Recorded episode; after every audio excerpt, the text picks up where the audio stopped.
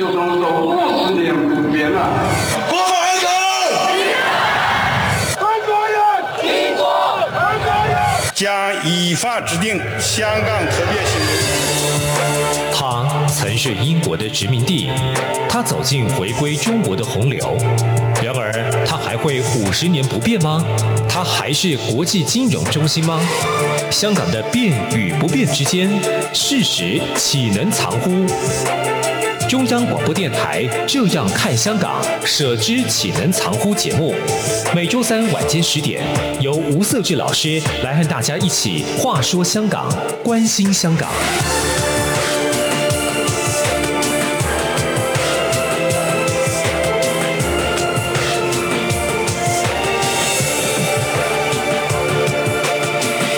这里是中央广播电台台湾之音，你现在收听的是《这样看香港》，舍之岂能藏乎的节目，我是节目主持人吴瑟智，欢迎你的收听，一起来话说香港，关心香港。呃，香港的一个不管它的发展。未来是怎样哈？那呃，其实台湾也都非常关注哈，尤其身为执政党的民进党，其实长期以来对民主的发展，或者是呃，不只是对香港的民主发展关注啊，其实各国之间的民主发展都特别关注。嗯、那因为民进党走在这个台湾民主化的过程当中哦，呃，你不能说他对台湾民主到底有伟大的贡献哦，我想贡献其实是所有台湾民众一起努力来了，但是他的确扮演很重要的角色，他。历练的这个过程当中，很多的磨难哦，尤其我们一些民主的前辈哈。今天呢，我们还非常荣幸的邀请两位来宾来到我的节目哈。首先，知名的政治评论家张明勇先生啊，各位听众朋友，吴大哥，大家好。啊第二位是我们民主进步党哈中国事务部研究员林长辉林先生。主持人，各位听众，大家好，我是林展辉。好。我们上一次邀请两位来宾来哈，其实谈论的非常深入哦，包括台湾的民主的经验，以及香港的一个民主的过程当中，呃，对台湾来讲，或者是说台湾要怎么去看待香港这些民主推动过程当中的一些阻碍哦。那当然必须说哦，台湾的民主过程其实跟香港之间还是有一些些不同哦，但是我们也必须要长期去关注，就如同民友特别跟我们讲哈，其实我们要。持续的关注呃香港的民主发展哦，因为站在民主的一个道义上哦，我们有这样的一个责任哈。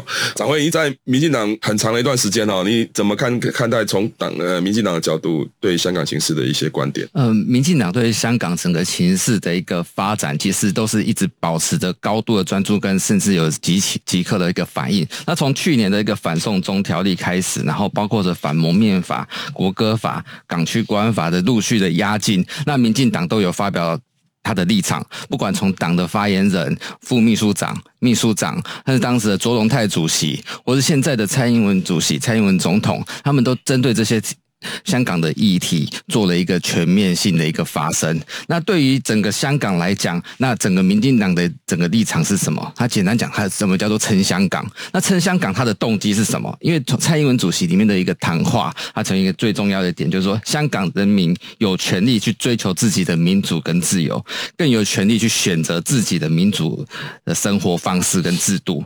那台湾呢？它是作为整个亚洲民主的堡垒，那我们永远正坚持这样的一个。普世价值，那这是我们撑香港的一个重要的一个动机。那既然我们在这次撑香港的这个动机的过程来讲，我们必须要我们的做法。那整个民主进步党的整个政府跟民主进步党党中央本身来讲，他也做做了非常多的一个。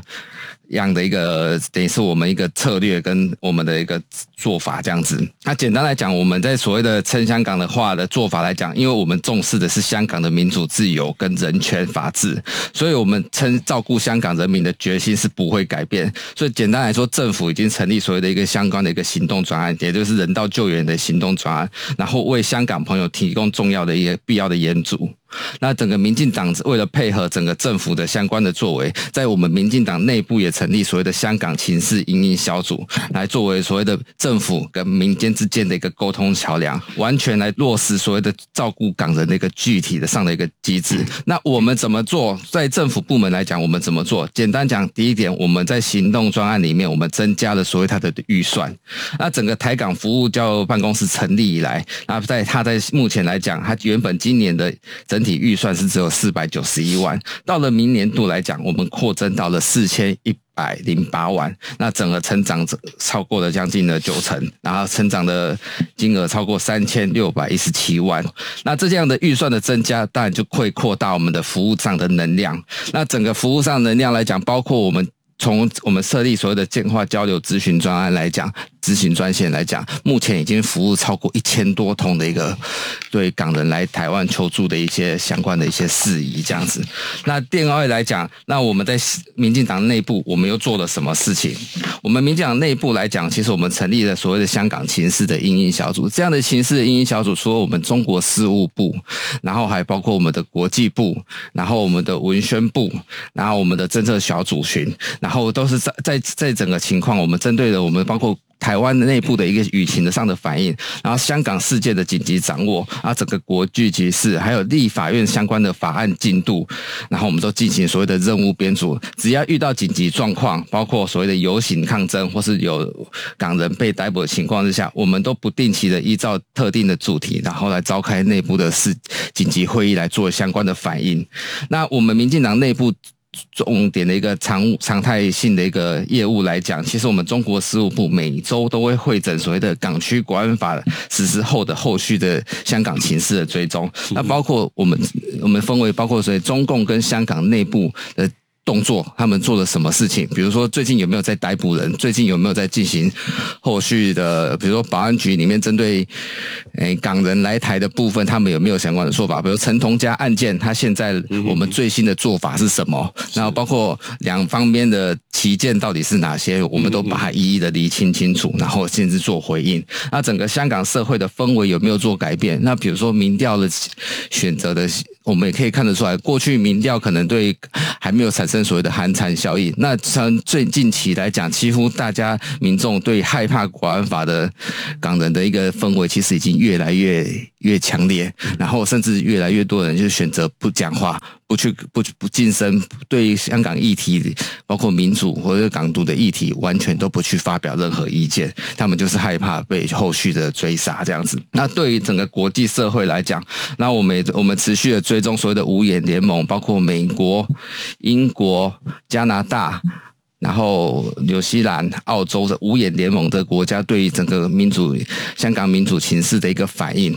那从过去来，还包括所谓的欧盟，欧盟过去来讲，因为跟中国内部来讲，因为有比较多的是合作关系，远大于他们对于这个民民主的要求，所以说，其实过去来讲，他对于这样的。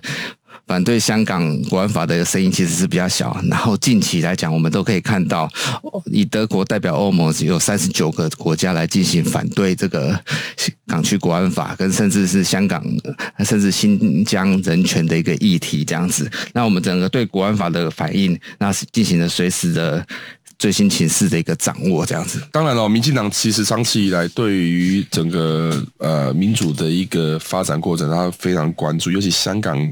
从不管从过呃二零二零一三年开始的，像比如说雨伞运动，以及到呃去年的反送中运动，以及现在。港版国安法出台哦，的确，呃，民进党对这样的香港形势的发展，其实都特别的关注哦。我觉得，的确，在这个有历经过这个民主打压的过程的经验哦，这个对于民主化的发展，其实都有一定的敏感度。铭祐你怎么看？在民进党在对于香港情势的一些角色跟他的一些作用？我觉得是这样，民进党的角色是非常明确的哈。这不管是从过去二零一三年开始到今天为止哈，民进党都是第一时间就发表声明与看法与。做法与作为是什么？可他现在碰到最尴尬的问题，就是因为。中华民国这个体制，然后对民进党来说有点尴尬，是因为它的法律上的限制。是，比如说难民法的问题，就碰到很多的问题，包括陈同佳的问题，就碰到很多问很多的问题。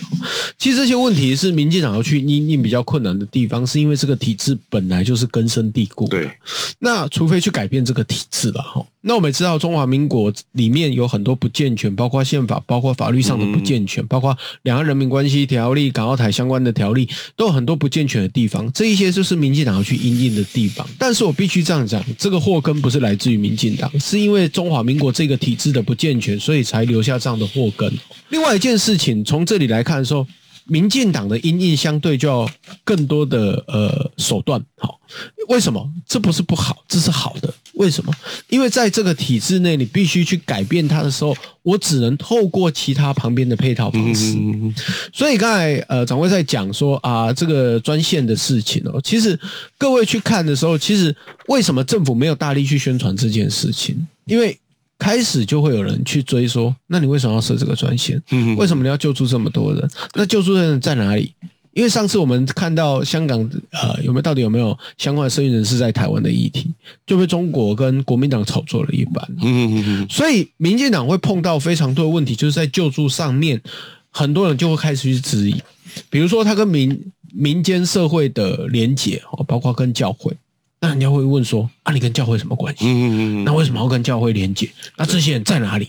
对，这就是台湾。当然，这也是民主了哈，因为你本来就是可以监督执政党。对。但是我要呼吁社会大众一件事情：这些东西不一定能讲，是因为我们要保护更多人的安全。没错。民进党在这一方面是拿捏非常得意的。是，没错，没错。对哦，这这其实非常重要。其实我们在撑香港的过程当中，我们当然要让他们知道我们有什么样的做法管道，就是政策上的。但是有一些援助的内容哦，或援助的一些情况哦，其实他要要更加的呃谨慎，或者是说。其实他是不能说，因为毕竟这个过程当中，他就像我以前香港在处理六四天安门事件的那个所谓黄雀行动，嗯、那个哇，好过了好几年才慢慢看到一些些内幕发展，因为当时这个是非常非常危险的一些政治，有很大的政治风险，甚至危及到人身安全哦。好，我们先休息一下，等下再回到节目。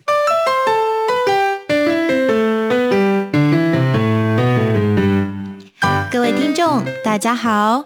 RTI 正在进行意见调查，我们每一季都会准备特别的小礼物，以抽签的方式赠送给参加的听友哦。你可以上 RTI 官网填写问卷，或是拿起纸笔，现在就把答案写下来寄给我们。准备好了吗？请您回答以下四个问题：第一，您平常使用什么平台收听央广的节目呢？第二，您最喜欢央广哪一个语言的什么节目呢？第三，您会给央广哪一个语言什么节目几颗星的总体评价呢？第四，您对央广的节目有什么意见或是建议呢？只要完整回答上面四题，就可能得到赠品哦。请把答案寄到台湾一一一九九台北邮局第一二三之一九九号信箱，或是 email 到 a u d i e n c e 零一 at r t i 点 o r g 点 t w，并且留下您的姓名、性别、年龄跟国籍就可以喽。新冠肺炎疫情来势汹汹，要怎么办？别担心，只要确实的勤洗手，就能有效防范哦。对对对，洗手口诀我都记住了，要内外夹攻大力丸，彻底清洁手掌、手背、指背、指缝，还有大拇指跟手腕。最重要的是，整个过程要搓洗四十到六十秒，才算是有效的洗手哦。RTI 中央广播电台跟你一起守护健康。一起听最有 feel 的台湾之音。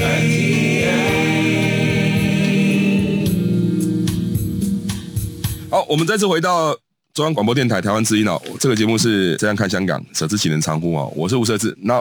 我们刚才节目前半段哦，其实谈的蛮多，民进党在整个香港情势发展过程当中的所呃应应的一些做法哦。那当然，我们。呃，其实两位来宾都有特别强调，其实因为民进党在整个香港发展过程当中，不是只有这几年才关注嘛。从呃具体来讲哈，早期呃一九八七年之前哈，两岸还没有进行交流的时候，还不能交流啦哈。那时候其实很多外省老兵哈，他们要思念家乡，还要书信传递嘛。那时候很多我们的党外人士，尤其民进党，呃，早民进党一些现在的一些呃，我们说是那种民主前辈哈，从中扮演蛮多角色，就是透过香港，然后转寄信过去，然后再透透过香港再包裹回来，把对岸的一些家人给予的思念呢，传递到这外省老兵的手上。所以你说，民进党在这个角色里面。或者是说，民进党对于香港情势的掌握，或者是民进党在这个台湾发展过程或两岸之间的关系，其实都有一些正面作用哦。反而我们看到的是说，在坚持主权这一块哦，国民党反而比较最近看起来好像是软趴趴哈。对，对中国来讲也是这样子。呃，不敢说他们对中国是友好的关系啦，我不敢这么说啦。但是最起码，国民党对于台湾目前的发展情势，或者对台湾定位或两岸关系，或者对香港情势上，其实不太敢表态。这个是让我觉得非常失望的地方啊。不过，展辉怎么看这个？我们在这个对于香港相关的情势的援助，哈，那或者是角色，我们有些事情哦，能做不能说了。但是你怎么看这个这个发展过程中，台湾在这样的一个对对香港目前民众所遇到这些挑战，我我们会有什么样的一个做法？你的观点？其实为什么？我其实我们可能是我们在对于香港整个关注来讲，其实包括所谓的援助来讲，我们做了很多可以做但是不能说的事情。因为其实简单说，我们从陆委会的一个他曾经整理说国安法相关的一个雷区，我们可以看到，那现在中共对于整个香港局势，甚至香港的势力范围扩大权的一个掌握，已经到了什么样的地步？在这整个恶法地雷来讲，我们几乎可以看到，即使你不是香港的，你不是住在香港，你只要有所谓的犯罪行为，你进入了香港，那你都可能会被逮捕。那你台的你在台湾来讲，你甚至你只要真坚持你是台湾是一个主权独立的国家，跟香港扯不上关系。但你在香港的话，你都可能会因为反国安法的理由被送到了整个香港的呃被逮捕这样子，甚至是送终的部分。那整个来讲，你包括所谓的文宣，包括所谓的台湾内部的一些资源，那牵涉到了我们所有所有所有的。台湾人民，只要你支持香港，或是是全世界的这所有的民主人士，你只要对香港有任何的表达赞同的声音，他都可能会因为国安法的理由，然后把你给拘捕、逮捕、审问，甚至不需要经过任何一个法院上的审理，他就直接可以进行后续的一个判决。那这样的一个情况之下，其实对于台湾很多的我们现在政府在做的一些事情，甚至民进党在做的事情，我们。保持，我们都是用私底下的关心关怀，然后用私底下的援助，然后来进行后续的一些对于香港的支的支持支持这样子。对，当然哦，我们我们在看整个香港的情势发展，其实有时候会希望说，呃，很多人会从呃，我们要应该让大家看得到，我们到底对香港做了哪些援助。有一有一部分人声音是这样子，比如说啊、像前一段时间我们救援的，到底救援了几个？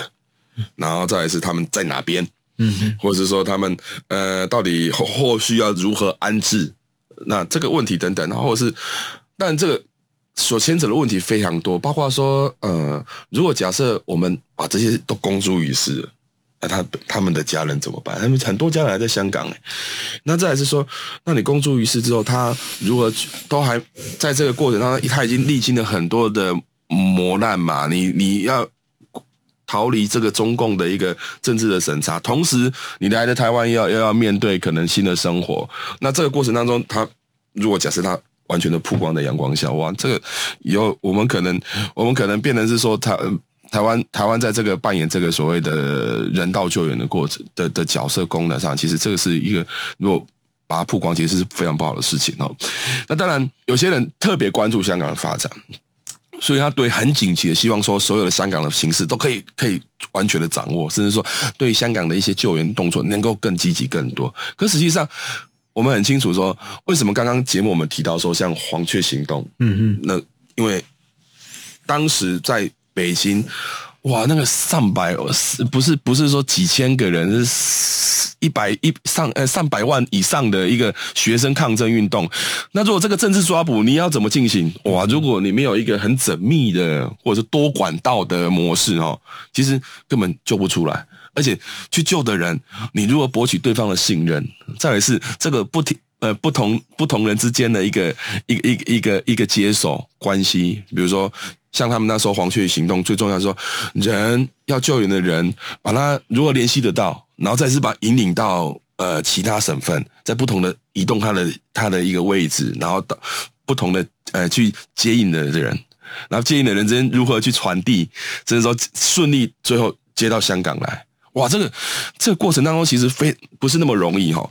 那尤其在那个年代，其实更不容易。再加上中共严密的威权威权的控制哈。那现在香港当然跟那个时候不太一样的，可是呢，他同样也面临了香中共对于香港的一个政治管制哈。我们之前看到许许多呃香港的一个民主人士要逃离香港，要偷渡出来，之后被拦截了哈。那拦截之后，你看之后他怎么办？他可能。的确啊，你刚才常会提到送终了，那送终的审判过程到呃后结果会不会面临更多的政治上的一些不人道的处置？哈，是我们非常担心的地方。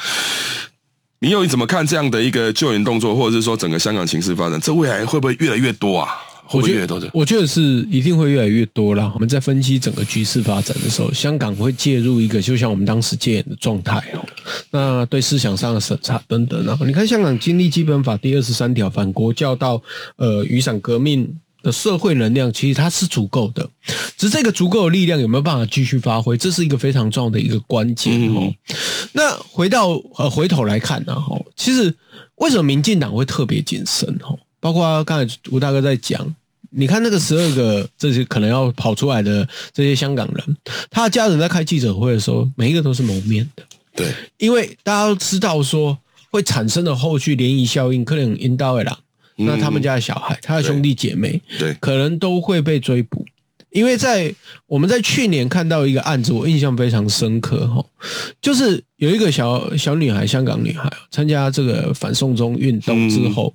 然后被自杀了嘛？对。那这个行动里面，因为她被呃可能被性侵丢到水沟等等，嗯，这些动作在香港会越来越严重的原因是什么？因为这不是个案，对。因为去年的被自杀率太高了，对。呃、为什么？因为让人家自己说啊，你本来一年可能呃六百多起，忽然间增加到一千多起，那这些其他人怎么来？嗯嗯嗯。可是。在台湾内部的话，我倒是要问一下国民党的态度哈，因为从去年开始哦，你看朱立伦在八月的时候第一次代表着中国国民党有发表一个声明说啊，他支持香港民主化，诶，他们自己国民党内部很多人就反对了。就开始攻击他了。对，到今年我记得今年也是呃八月的时候吧，朱立伦一样在讲了同样的话的时候，哎，他们党内的又在攻击他了，认为他的立场不对啊。可是大家去回顾一下中国国民党哦，你在七月一号的时候，连胜文说今天中国国民党会这样，最大原因是什么？就是因为香港年轻人害的。哎，我的老天爷啊！这跟香港年轻人什么事？你国民党自己的施政方向错误，是不坚守你们自己的立场。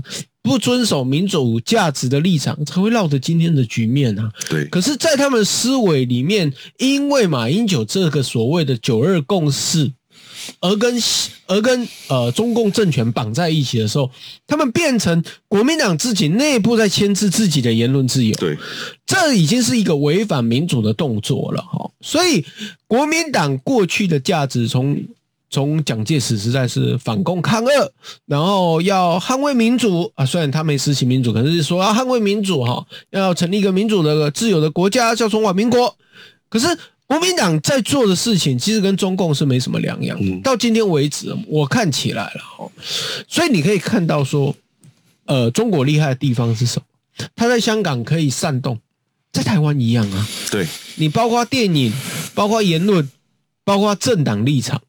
我只要好后面只要有有有四个字，我都可以撼动，包括欧盟都一样，叫做中国资金。只要所谓的中国资金这四个字，很多国家都被牵制住了。对，现在最放不开的就是国民党。你看欧洲国家本来要跟跟中国签订所谓欧 欧欧中的条约，嗯，要完成所谓二零二五的这个“一带一路”，可是为什么现在呈现一个破局谈判的的一个局面？因为很简单。他们已经认为说民主价值超过了所谓的中国资金，所以我希望说中国国民党如果看不清国际局势，可以来多听一下这个节目哈，因为至少让你了解说整个局势发展已经在转变。